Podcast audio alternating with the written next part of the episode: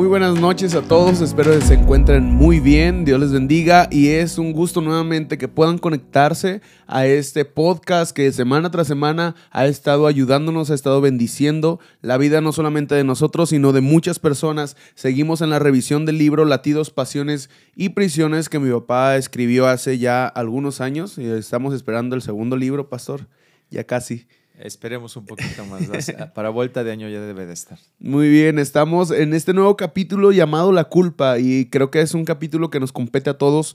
Todos hemos sentido culpa en alguna ocasión, todos hemos sentido a ese deseo, ese, perdón, ese sentimiento, ese remordimiento en donde no somos lo suficientemente buenos. Y bueno, estamos aquí para platicar de ello. Les damos la bienvenida. Recuerden compartir. Ya tuvieron un minuto, dos minutos para poderlo compartir. Y qué gusto de verdad que puedan estarse conectando con nosotros. Recordando solamente el, el episodio pasado cuando hablamos de la obsesión.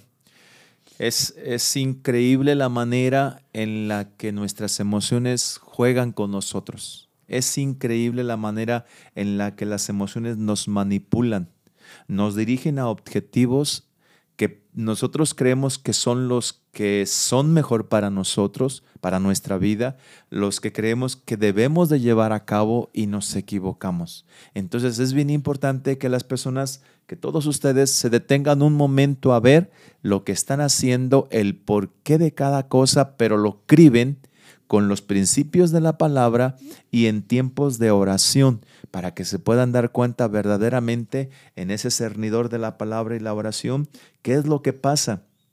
Si lo que pasa solamente es emotividad, es algo que fluye y sientes, pero lo que pasa no son convicciones, permanentes principios de la escritura, entonces debes de considerarlo. Y cuando hablamos de la culpa, también vamos a hablar de algo que desde luego no solamente tú dijiste, lo hemos sentido en una ocasión, muchas ocasiones, porque el ser humano es pecador por naturaleza.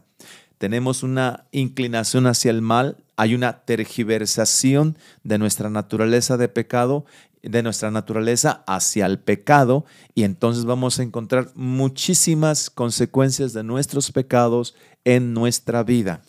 Pero hay un remedio. Así es, quiero iniciar pa, con eh, un texto, Marcos 7 del 21 al 23, que precisamente habla o explica un poco de lo que tú estás mencionando o mucho de lo que tú estás mencionando, porque dentro del corazón de los hombres salen los malos pensamientos, los adulterios, las fornicaciones, los homicidios, los hurtos, las avaricias, las maldades, el engaño, la lascivia, la envidia, la maledicencia, la soberbia, la insensatez, todas estas maldades de dentro salen y contaminan al hombre. Es un texto que describe muy bien qué es lo que hay dentro de nuestro corazón y si no aprendemos, como dices, a detectar, a filtrar qué es lo que está ocurriendo, vamos a caer en todo eso o podemos caer en todos estos errores o esos pecados. Aunque eso lo dijo nuestro Señor Jesucristo. Ahora bien, si eso está en la naturaleza del ser humano, ¿cómo puede librarse de eso? Si eso está en el común hacer diario de una naturaleza de pecado, ¿cómo puede soltarse? Es decir, Jesucristo agrupa la consecuencia de los pecados o de las acciones que fluyen en el pecado, en nuestra naturaleza de pecado, y que son muchísimas, y de ellas, ¿cómo podemos escapar? Es decir, ¿cómo yo puedo librarme de todo eso? Porque la Biblia dice, el que hace pecado, esclavo, es, del pecado. Por naturaleza todos somos pecadores. Todos ah, podemos ser personas morales, que entre comillas podemos llamarnos personas éticas. Podemos dar una moneda a la persona que nos pide ayuda en las esquinas de los cruceros de, los, de, las calles. Podemos incluso tratar bien a nuestros hijos o nuestro cónyuge, pero esto no significa que yo soy acepto delante de Dios, porque dentro de mí hay esa naturaleza que Jesucristo habló de pecado. Y por eso nosotros necesitamos un Salvador, que es el que nos va a librar de las consecuencias del pecado y va a ayudarnos a poder tener el control, el poder para superar las caídas de pecado. Y hoy hablamos de una consecuencia del pecado que es la culpa. Eh, la culpa, eh, tengo aquí, o más bien escribiste o tenemos aquí, ah, la culpa es un gigante acusador según la Real, Academia Española, es acción u omisión que provoca un sentimiento de responsabilidad por un daño causado. Acción u omisión. Es decir, ya sea que lo hagas o ya sea que no impidas que se lleve a cabo. Es decir, si tú lo haces, pecaste. Si no lo haces, si sabes que está mal, también pecaste. Es decir, eso es lo que dice la RAE Dice, también lo observamos como la aceptación de haber violado principios morales o religiosos con toda conciencia, en donde tengo mi decisión vertida, en donde tengo mi voluntad decidida a llevar a cabo algo. Yo les pregunto, ¿alguna vez han sentido culpa? Alguna vez no, muchas veces hemos sentido culpa. Uciel, tenemos una conciencia que nos habla acerca de lo bueno y lo malo. Es más, nadie tiene que decirnos qué es malo y qué es bueno, porque lo sentimos. Dentro de nosotros vivimos que, o cuando llevamos a, llevamos a cabo algo, eh, hacemos algo, mejor dicho, vivimos una sensación de esto no creo que esté bien, porque no lo hacemos comúnmente. Porque de pronto es extraño a, nuestros, a nuestra forma de pensar y cuando lo hacemos decimos, bueno, creo que está mal. ¿Quién te dijo que estaba mal? ¿Quién te enseñó que estaba mal? Fuimos creados a la imagen y naturaleza, a la imagen y semejanza, de Dios. Y nuestra naturaleza recibió el sello divino. Entonces cuando yo siento que estoy mal es porque Dios sopló sobre mí un aliento de vida, pero un aliento de bondad un aliento de, hacer las cosas correctamente, un aliento de vida correcta. Y cuando yo lo hago o hago algo malo, inmediatamente lo siento yo en mi ser, inmediatamente. Una pregunta dentro de eso, ¿es el Espíritu Santo el que nos recuerda, aunque no sea yo o aunque no haya yo aceptado a Cristo? ¿O es la conciencia del humano? es que ya entraríamos a, conceptos teológicos sobre la función del alma, la función del espíritu, que dentro de mí, porque Dios nos entregó el espíritu humano para que hubiera esa conexión en mi espíritu humano con el espíritu de Dios, pero por sí mismo el espíritu humano clama o se inclina a la bondad, a las cosas correctas. El alma es la que decide llevar a cabo un desorden en la vida sin tener una conciencia o tener un entendimiento claro de lo malo que está haciendo. Pero el Espíritu dice, parece que estás mal y hace que yo tenga en mi mente o en mis emociones un sentimiento un sentimiento de haberme equivocado. Ya entraríamos a conceptos teológicos, no nos metemos a eso, pero sí, solamente sí tenemos que decir que dentro de nosotros Dios nos hace sentir cuando estamos haciendo algo malo. Ahora, hay que explicarlo, hijo. No significa que Dios quiere que yo viva una constante de, vergüenza, de, culpa, de, persecución y que me sienta como en una esquina así diciendo, ay, qué mal, qué mal, qué mal me siento. No, no, Dios no está haciendo o llevando a cabo una persecución al ser humano para hacerlo sentir el más miserable, el más pervertido, el, el más alto pecador. No, Dios no está haciendo eso. Dios no está haciendo eso. De hecho, es todo lo contrario. A ver, dime que es todo lo contrario de eso. Dios te perdona y dice la Biblia que Él avienta tus pecados o echa los pecados a lo profundo del mal para no volverse a acordar de ellos. Correcto, hijo. Muy bien. Y, esto significa entonces que, por eso quería tu idea, para, para continuar con, con, lo que estamos hablando, Dios no, no pone esto en el ser humano como para estarlo latigando. Eres culpable, eres un pecador, eres alguien que no merece ninguna bendición del cielo. Dios no está haciendo eso. Dios no está persiguiendo o llevando a cabo una, eh, una, bueno, una persecución hacia el ser humano para hacerlo sentir mal, el más miserable del mundo. No es así. Yo mismo sé cuando, cuando reconozco que estoy haciendo algo malo, cuando las cosas no las estoy haciendo bien. Y hay que entender entonces que la culpa es acción u omisión que provoca un sentimiento de responsabilidad por un daño causado. Entonces, yo lo siento. Hay en mí el libre albedrío para poder decidir qué hago y qué no hago. Si hago algo bueno, siento algo bueno. Si hago algo malo, siento algo malo. Mis emociones me lo dicen. Es natural. Ajá. Aquí tienes, eh, veamos el espejo de la culpa. Algunos ejemplos, el padre, el padre ebrio, que golpea a su hijo, no voy a decirlos todos, el joven que saca malas calificaciones, la esposa que se divorció y se llevó a sus hijos, ah, cuando se llega tarde a una cita, cuando se le ha mentido al cónyuge, cuando se hizo una mala compra hay un sentimiento de culpa, ¿no? Siempre eh, yo he conocido o también he sido parte que compro algo, un carro, cualquier cosa que sale mal y mal y mal, entonces estás, híjole, no hubiera hecho eso y me hubiera esperado, ¿por qué no me esperé el otro carro? Y normalmente ese es el espejo de la culpa que lo tenemos constantemente en nuestro corazón. Y, hay mucho más cuando eh, se desobedece a los padres, cuando perdiste dinero en una casa de juego, es decir, hay muchos momentos donde nos sentimos culpables. Déjame ir a, lo más simple. Cuando no se estudia para un examen y se reprueba, no se estudia para un examen y se reprueba, hay un sentimiento de culpa en el, en el adolescente, en el joven. Es, es bien simple, es bien sencillo. Sabe él que va a haber una consecuencia. Siempre nuestras acciones de culpa tendrán una consecuencia. Entonces yo no puedo cubrir y decir, no, no es que no es tan malo lo que hice o lo que no hice, omisión, no estudié. Es, es culpa, porque, porque entonces fracasé y fallé en el examen. No, no es tan malo, al fin que me recupero en la próxima. También el ser humano se está acostumbrando a evadir la culpa, a justificarse para poder decir, pues aquellos también copian, yo voy a copiar un poquito. Y hasta después los ven como los más creativos cuando ponen sus acordeones para el examen, ¿no? Pero el ser humano siente la culpa, no la puede evadir, definitivo.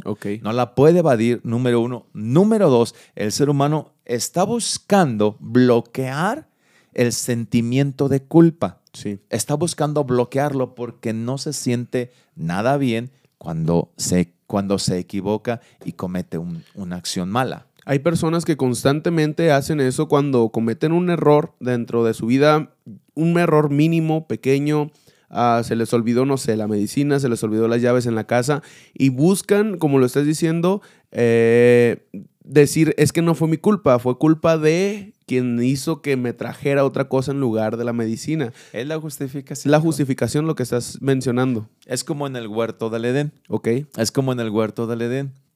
Dios le dice a Adán y Eva, de todo árbol del huerto pueden comer, menos de este. Y ahí llegó la serpiente. Y llega la serpiente como siempre mintiendo, con que Dios te ha dicho, no comas de todo árbol del huerto. No, momento, serpiente. Dios dijo, de todos puedes comer menos de este. Y la serpiente dijo, no, puedes comer. Dios dice que no comas de ninguno. O sea, desde ahí comienza, debió de haber detectado Eva y Adán que la serpiente mentía. Pero no lo hicieron. Ok, si entran, si comienza algo malo, debes de pararlo inmediatamente. Si sabes que cuando están conversando contigo ya están hablando mentiras, lo que sigue va a ser malo. Lo que sigue va a ser malo. Sin embargo, Adán y Eva lo permitieron. Llegó el momento en que la serpiente convenció completamente a Eva. Ahora, se dirigió a Eva, no se dirigió a Adán. y, la, y Eva convenció a Adán. Y luego pecaron. Pecó Eva, pecó Adán. No me meto a esgrimir sobre quién es más fácil para pecar, si Eva o Adán, o el hombre o la mujer, o a lo mejor quién tiene el control de las cosas porque se dirigió a Eva, si Eva puede controlar a Adán o si la mujer puede controlar al hombre. No me meto en esas cosas. Lo que sí es que fue estratégica el trabajo de la serpiente. Y después de pecar, escuchan la voz de Dios en el huerto. Adán, Adán, ¿dónde estás?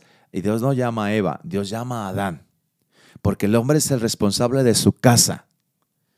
El hombre es el que puede y debe saber qué hacer y qué no hacer en casa. El hombre es el que tiene que observar, a ver, ¿por qué estás platicando con la serpiente, Eva? ¿La escuchaste que dijo mentiras y está hablando mal de Dios? Deja de platicar con la serpiente. O sea, se dirige Dios al hombre porque el hombre tiene el lugar de sacerdote de su casa, el sitio para poder discernir, la sensibilidad para estar con Dios, porque el hombre conoció primero a Dios antes que a Eva. Entonces hubo una relación muy bonita del de, hombre con Dios, eh, de, paz, de bendición, de una relación espiritual bonita del hombre con Dios. Muy bien. Adán le dice, Señor, la mujer que me diste, pues entonces tú no controlaste a la mujer que te di, o sea, ¿para qué me echas la culpa a mí? O sea, tú le hiciste caso a la mujer que te di, sí, pero yo no te dije obedece a la mujer que te di. Yo te di la mujer para que fuera eh, tu complemento, pero no te la di para que te gobernara o para que influyera sobre ti negativamente. Y entonces Adán culpa a Eva. Y luego a quién culpa a Eva, hijo? A la serpiente. Eva culpa a la serpiente. La serpiente antigua, el padre de mentira, Satanás, el maligno. Eva culpa a la serpiente. Entonces nos damos cuenta que después de un hecho de pecado surge la culpa. Correcto, ahí lo vemos en el huerto del Edén. Después de un hecho de pecado surge la culpa. Ahora, ¿qué fue lo que hizo Adán cuando Dios habló en el huerto? Adán, ¿dónde estás? Tuve miedo y, me escondí. Y me escondí. Entonces hay un resultado. la, la culpa o cuando pecamos, la culpa nos hace escondernos. Eso es lo que normalmente nos ocurre. La culpa nos hace escondernos. Es por eso que muchos pecados lo hacemos en oculto. Lo hacemos porque no, no lo hacemos a la vista de todos. Bueno, hoy ya dentro de una forma nueva de pensar, la gente lo hace a la vista de todos, pero, pero normalmente la mayoría o el consenso es de que los pecados se hacen en lo oculto. Lo oculto. Lo que estás mencionando es acerca de la mentalidad abierta, que es un tema o un punto que tienes aquí en este mismo capítulo, en donde la gente ya se excusa, se excusa por porque ya le echa la culpa a algo más o, se, o tiene argumentos válidos según la persona para poder hacer o cometer cierto error, cierto pecado, y ya no siente la culpa dentro de sí. Dice, como decías en el examen, un, un ejemplo muy básico, muy simple, pues es que ellos también copian, pues yo creo que yo también voy a copiar. Pues es que los políticos también roban, pues yo no les entrego lo que tengo que decirles. Es que los policías también hacen eso, pues yo también, o sea, encontramos a alguien a quien ah, precisamente echarle la culpa ¿Y, cómo y justificarnos precisamente de lo que está mal, ¿no? E, es interesante, pero sí que, quiero abrirlo un poco más sobre la mentalidad abierta porque ellos piensan que nosotros somos retrógradas en el pensamiento, que somos unos cavernícolas que no entienden el adelanto de los tiempos que estamos viviendo y que las cosas deben de verse diferentes. La mentalidad abierta tiene que ver con algo que ocurrió en el último cuarto antes de comenzar el siglo XX, la posmodernidad, que entra dentro de una línea cultural, dentro de una línea de desarrollo, pero también dentro de una línea de pensamientos distintos, que va en contra de los pensamientos conservadores, que establece y delinea una, un nuevo, una nueva forma de ver las cosas, como el relativismo, es decir, el posmodernismo, cuando llega a ti o las ideas eh, o el credo del, del posmodernismo es bien tremendo, porque cuando tú dices eso es negro, el otro dice, a mí no me parece tan negro, a mí me parece azul marino. No, pero es negro. No, a mí me parece azul marino. Pues para, yo lo veo negro, pues para ti es negro, para mí es azul marino. El posmodernismo hace las cosas relativas, es decir, si tú lo quieres ver mal, tú eres el que lo ves mal. Yo no lo veo mal. Ese es el postmodernismo en el que estamos cayendo hoy en día, donde la gente dice, esto no es pecado, tú, tú crees que es pecado, es tu idea. Mi mentalidad abierta me dice otra cosa. Mi mentalidad abierta me dice que yo no debo de ver las cosas como tú porque tú eres muy cerrado. Tú eres, tienes un pensamiento muy primitivo. Es decir, tú estás en el, pasado, no te das cuenta que ya, nos, ya crecimos, ya, nos, ya los adelantos de la ciencia, el crecimiento de una línea de pensamiento nuevo, moderno, ya están en vigencia. ¿Por qué sigues pensando como antes? Estás mal. Y es cuando llegamos a Isaías 5:20, que dice, hay de los que a lo malo dicen bueno y a lo bueno malo que hacen de la luz tinieblas y de las tinieblas luz, que ponen lo amargo por lo dulce y lo dulce por lo amargo. Pero fíjate, es radical. A lo malo, bueno. Luz, tinieblas. Amargo, dulce. Los extremos. El posmodernismo nos lleva a eso. Sí. Tú dices que es malo, yo digo que es bueno. Tú dices que es amargo, yo digo que es dulce. Y es lo que dice Dios en su palabra. Hay de los que a lo malo llaman bueno. Entonces nos estamos equivocando completamente. Sí.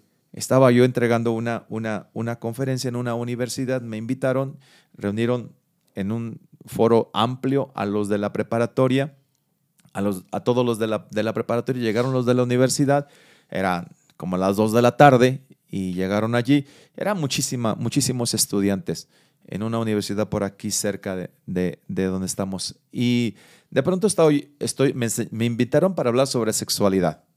La, cómo, cómo pensábamos nosotros sobre la sexualidad, qué dice la Biblia sobre la sexualidad, qué piensa la iglesia sobre la sexualidad. Y dentro de eso, dentro de eso hablé del amor para poder vertirlo dentro del, lineamiento bíblico. Y de pronto, y de pronto alguien allí se acerca y besa un hombre a otro hombre. Y cuando lo hace, dice, ¿usted cree que esté mal que yo haga esto porque yo lo amo? Y usted dice que el amor no es malo. Y cuando él dijo esto, todos empezaron a aplaudir. Y luego empezaron a hacer bulla y a decir, sí, sí. Entonces, el posmodernismo me dice que lo que se hace mal puede ser mal para algunos, pero no mal para otros. Sí. Es decir, es una línea de pensamiento donde justifica el amor. Ahora bien, si nosotros caminamos en el amor sin límite, sin límite, llegamos a lo de Abnón, donde él quiso amar a su hermana, pero estaba mal. O sea, si el amor es sin límite, el amor, si tú sientes que estás mal, estás mal, entonces nosotros llegamos a un punto de caída. Nos, llegamos, nos acercamos hasta un precipicio para irnos a un fondo sin límite. A un fondo sin límite. Donde el padre puede amar a su hija. de otra manera, no, de forma filial. Sí, claro. De, de forma erótica, de forma, de, forma de relación carnal. Sí, hay una historia y es que, bueno, esto que estás mencionando también viene aquí en el libro y a lo mejor eh, está mal hasta donde la otra persona cree que está mal, es lo, es lo incorrecto o es lo que, lo que precisamente está mal, porque hace poco hubo una historia de una persona que era violador y cuando lo iba a meter a la cárcel, él se percibió como mujer. Entonces le preguntaron a varias personas, a varias mujeres, señoritas, dice, oye, él es violador ah, pues que lo metan a la cárcel. Pero tú estás a favor de, que se, siente mujer, se siente hombre, respetar. Dice, claro, hay que respetar sus sentimientos, su, lo que él se percibe. Pero él se percibió mujer y lo van a meter a una cárcel de mujeres. O sea, un violador se percibió mujer delante la corte y lo van a meter a una cárcel de mujeres porque, o sea, estás haciendo o estamos llegando a la aberración donde dices a un precipicio en donde cualquiera puede decir, alguno ya se creyó mariposa, alguno ya se creyó perro, y de verdad, o sea, son casos que son a lo mejor muy extremos, pero nosotros, o más bien las personas que dicen a lo bueno o malo, dicen, eso es correcto. Ah, no, eso ya no. Esto sí, yo sí puedo besar a otro hombre, esa mujer sí puede amar a otra mujer, pero eso no, eso no es correcto. Entonces hay un lineamiento de acuerdo a lo que creen o a lo que piensan que es correcto, no a lo que verdaderamente está establecido por la Biblia o por Dios. Y qué curioso es eso, porque Ah, más, más se inclinan por esas cosas. Sí. ¿Por qué no se van por lo bueno? Exacto. ¿Por qué no hacen las cosas correctas? Dicen, esto es lo que debemos hacer. ¿Por qué entran por lo otro? Porque tenemos una naturaleza de pecado sí. que nos inclina hacia el mal. El apóstol Pablo habla y dice así, porque sabemos que la ley es espiritual, mas yo soy carnal vendido al pecado porque lo que hago no lo entiendo, pues no hago lo que quiero, sino lo que aborrezco, eso hago. Y yo sé que en mí, esto es en mi carne, no mora el bien. Primera lucha, batalla, nuestra naturaleza de pecado, y si tú nos estás escuchando, debes de saber que hay una naturaleza de pecado que te inclina hacia el mal. Muchas veces has tratado de dejar de hacer lo que llevas a cabo como práctica y que tú sabes que es incorrecto y has tenido fuerza de voluntad y has buscado tener apoyos para poder decidir no hacerlo y no lo has logrado, ¿verdad? Lo has vuelto a hacer y has caído. Muy bien, es que estás luchando contra una naturaleza que no puedes vencer solamente cuando Jesucristo llega a ti, porque el que hace pecado, esclavo es del pecado. Aquí dice, yo sé que en mí, esto es en mi carne, no mora el bien, porque el bien que quiero, porque no hago el bien que quiero, sino el mal que no quiero, eso, hago. Entonces sí necesitamos saber que ocupas de Dios, que ocupas encontrar el poder para sustituir la fuerza de tu voluntad o que venga el poder de Dios a tu fuerza de voluntad para poder superar las cosas que estás haciendo de pecado, que no son nada correctas, ¿verdad? Sí, correcto. El gen de la culpa de nuestra naturaleza pecaminosa. Tienes aquí escrito, hagamos un inventario de nuestras actividades para detectar la culpa. Es muy importante, como dices, detectar, saber qué es lo que ocurre, ponerle nombre a lo que estamos sintiendo, porque si no, no sabemos contra qué o qué es lo que tenemos que corregir. Entonces, hay aquí un, un punto que dices, viviendo un sentimiento de condena. Eso es lo que pasa cuando pecamos. Nos sentimos sumamente mal sumamente mal. Esto no se puede aliviar, porque algunos buscan sustituir la culpa por otras cosas. Simplemente dicen, no, todo mundo lo hace. Y cuando se justifican o se autojustifican, creen que ya se sienten bien o un poco mejor o no sienten que están tan mal. Sí. Ese, es el, ese es el relativismo o ese es el posmodernismo. No estoy tan bien, pero no estoy tan mal. Entonces, ¿dónde estás?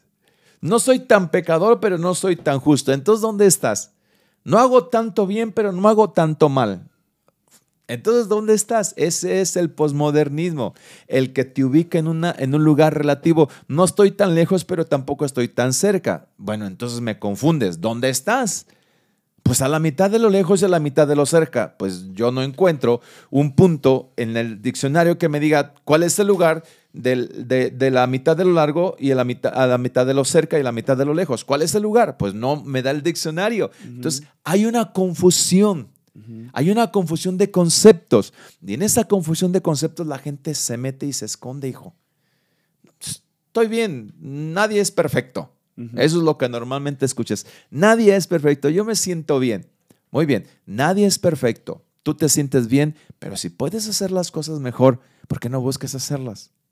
¿Por qué buscas escudarte al juzgar a los que hacen las cosas mal y entonces tú te justificas y dices, pues es que también las hace mal y entonces sigues haciendo lo malo? Eso no está bien. Y no está bien porque la persona sabe que no está haciendo las cosas correctas. La Biblia dice, por cuanto no eres ni frío ni caliente, o sea, estás en medio y hay un reproche de parte de Dios o una... Eh, llamada de atención. Ajá, descalificación de parte de Dios porque no, es, no eres ni caliente, o sea, no estás ni en los caminos de Dios. Tú dices que estás bien, pero tampoco eres completamente frío. Si fueras completamente frío, pues te salvaría nuevamente, pero estás en medio cubriendo tu culpa diciendo, pues estoy en lo correcto. No estoy ni tan acá, tampoco estoy tan allá, entonces creo que estoy caminando. Creo, esa es la palabra. Eso es lo que le pasa a mucha gente, hijo. Llegan a la iglesia y se sienten bien en la iglesia. Salen de la iglesia y como no han tomado decisiones de poder cambiar o transformar su vida, hacen algo malo, llegan a la iglesia, se sienten bien. Salen de la iglesia, hacen las cosas malas, llegan a la iglesia, se sienten bien. Y están así, de esa manera. ¿Cómo, ¿Cómo, es que alguna vez las personas dicen, es que tengo que encontrarme conmigo mismo, tengo que, tengo que irme a un lugar lejano para encontrarme conmigo mismo? La verdad es que la situación de pecado que vive, las cosas que están a su alrededor, están oprimiendo, ahogando sus sentimientos. Y hay un repertorio de consecuencias ya de todo lo que ha vivido que necesita salir, como escapar, como irse a otro lugar. Es una persecución de sus actos. Y no es que Dios lo persiga, es que él está viviendo consecuencias de lo que ha hecho y quiere como encontrarse consigo mismo para poder sentirse mejor. Nunca se va a encontrar consigo mismo, se va a encontrar con sus errores, con sus pecados, con sus faltas y que debe de vivir algo distinto. A eso es, la, es lo que va a encontrar. Correcto. Tenemos otro punto, papá, viviendo un sentimiento de vergüenza. El pecado da vergüenza. Adán y Eva se escondieron. Se escondieron. Se escondieron del pecado a vergüenza. Cuando alguien vive el pecado, vive el pecado en lo oculto, en lo secreto de noche, y esto avergüenza, y esto nos hace sentir sumamente mal. Adelante, hijo, mientras busco Por último, sí, por último, antes de, ya estamos concluyendo, espero que haya sido o esté siendo de ayuda, de bendición este episodio, este capítulo de la culpa, creo que es muy bueno, todos lo hemos sentido y como decía mi papá, no, nadie está exento de sentirlo, es algo eh, de nuestra naturaleza. Sí, para adelante. Ok, ya encontré el texto bíblico. Dice, porque los labios de la mujer extraña destilan miel y su paladar es más blando que el aceite, mas su fin es amargo como el ajenjo. Sus pies descienden a la muerte, sus pasos conducen al Seol, sus caminos son inestables, no los conocerás, no los conocerás. Y luego dice, ella se acerca y dice, mi esposo no está en casa, acércate, se ha ido, durará muchos días. Y entonces él, ella incita al pecado, ella incita al adulterio. Y en el capítulo 5 de Proverbios habla de la amonestación contra la impureza. Y me habla después en el capítulo 7, vi entre los simples y consideré entre los jóvenes a un joven falto de entendimiento, que quiere decir que aquel que peca, adultera, es falto de entendimiento, el cual pasaba por la calle junto a la esquina, iba a casa y, e iba camino a la casa de ella a la tarde del día, cuando ya oscurecía, el pecado se hace lo, en un porcentaje alto en lo oscuro. Dice, en la oscuridad y tinieblas de la noche, cuando he aquí una mujer le sale al encuentro con atavío de ramera, astuta de corazón, alborotadora, sencillosa, sus pies no pueden estar en casa, unas veces están en la calle, otras veces en las plazas, acercándose por, las, por todas las esquinas, se acercó y lo besó. Entonces, le dice mi esposo, ha salido otra vez, le dice, he adornado mi cama con colchas recamadas con cordocillos de Egipto, etcétera, etcétera. Entonces ella llega a un joven simple de entendimiento, es decir, bloqueado de madurez, bloqueado de un criterio que pueda entender o distinguir entre las cosas buenas y las cosas malas. Entonces ella lo atrapa en la oscuridad y tinieblas de la noche. El pecado se lleva a cabo o las cosas malas las llevamos a cabo en lo oscuro, cuando nadie nos ve, porque sabemos que está mal, porque nos avergüenza, porque nos sentimos mal cuando hacemos eso. Entonces se lleva a cabo de esa manera y nos avergüenza. Si fuera algo bueno, todo el mundo andaría abrazando a otra mujer que no es su esposa en la calle. Pero como todo el mundo sabe que eso es indebido, ¿cómo puedes hacerle eso a tu esposa? Lo hacen en oculto. Adelante, hijo, con lo siguiente. Ah, libertad para tu vida. Yo creo que ya para, para ir concluyendo, antes de esto dice, viviendo un sentimiento de falta de perdón. Debemos de entender que Dios es el que puede perdonarnos, Dios es el que puede quitarnos ese sentimiento de culpa siempre y cuando vayamos ante, ante Él. La libertad para tu vida de toda culpa, dice la libertad, tiene principios permanentes e inviolables. Es que Jesucristo vino para darnos libertad y conoceréis la verdad y la verdad os hará libres. Ahora, no hay que confundir el concepto. Nunca podrá tener paz un corazón, nunca podrá tener paz un corazón que camina haciendo el pecado. Jamás podrá tener paz. Podrá cubrirlo justificándose, culpando a otros y diciendo aquel lo hace, yo creo que yo lo puedo hacer, no hay problema, no está mal. Incluso hay algunos que dicen, pero aquel cristiano lo hace y está mal, no hay problema de que yo lo haga. Pues aquel cristiano si se va al infierno se va a ir él solo, no contigo. Tú eres el que tienes que decidir por ti mismo. Tú no te puedes estar justificando. Aquel cristiano hace esto, yo también puedo. No, ve lo que dice Dios y es cuando tú sabes si puedes o no puedes. Pero en todo esto, tenemos el camino de la libertad. Esto es maravilloso. El Señor sabe que somos perseguidos porque hay una cadena puesta del maligno en nuestra naturaleza pecaminosa e inclinada al mal. No podemos deshacernos de esta naturaleza de pecado, hijo. Eso hay que entenderlo. Porque aún todavía cuando recibimos a Cristo como Salvador y somos libres del mal y nuestro nombre se escribe en el libro de la vida, nuestra naturaleza pecaminosa sigue porque está en nuestro cuerpo. Por eso es que cuando vayamos al encuentro con el Señor Jesús, este cuerpo se queda. Está contaminado por el mal, está contaminado por el pecado, pero por eso el Señor me entrega una nueva naturaleza. A lo suyo vino, mas los suyos no le recibieron. Mas a todos los que le recibieron, a los que creen en su nombre, les dio el poder de ser hechos hijos de Dios. Si solamente hubiera dicho, más a todos los que le recibieron, les dio el ser hechos hijos de Dios. Pero luego agrega, les dio el poder de ser hechos hijos de Dios. Hay una notable diferencia. Hay un poder que viene a tu vida cuando recibes a Jesús como tu Señor y Salvador. Ese poder viene para aplicarlo a la persecución del pecado para que puedas frenarlo, detenerlo y decir, por este camino no, aquí estás tú, yo me voy por este. Porque las tentaciones, hijo, no se enfrentan, las tentaciones se evaden. No es de que yo soy bien espiritual y que puedo enfrentar la tentación y no me pasa nada. Yo puedo andar en el fuego y no quemarme. Pues no, pero saldrás bien oloroso a humo, ¿no? Si te metes por ahí. ¿Qué quiero decir con esto? Que tienes que tomar decisiones. Cuando Jesucristo llega a ti tienes el poder para vencer el pecado, pero a veces es circunstancial cuando lo enfrentas, pero no vayas objetivamente al pecado. Entonces tienes que decidir no estar en el lugar donde puede el enemigo atacarte, derribarte, destruirte. Entonces si llegas ahí debes de saber cómo hacer las cosas, ¿verdad? Cómo enfrentarte a las cosas, cómo poder superar las cosas, pero tienes el poder. A todos los que nos están viendo en esta transmisión, la culpa no los va a dejar en paz. La culpa los vas a sentir muy mal. Es un remordimiento. Es, un sentimiento que me dice, hiciste algo malo. Y a veces hasta tenemos un mecanismo de compensación donde cuando hago algo malo quiero reparar el daño. Porque yo mismo sé que hice algo malo. Pues ahora en Cristo Jesús la vida de ellos puede cambiar. Completamente. La libertad de Dios viene a sus vidas y viene una nueva naturaleza, el poder de ser hechos hijos de Dios. Vendrán nuevas ideas, nuevos pensamientos, un sentimiento muy puro y debo de agregar muy santo, que aunque la gente se equivoque, ese sentimiento puro y santo que proviene de Dios no se te va a quitar, porque es el gustar esa relación con Dios, cuando sientes esa relación con Dios, cuando vives la presencia de Dios, es tan maravilloso lo que vives, lo que experimentas, que no quieres salir de allí.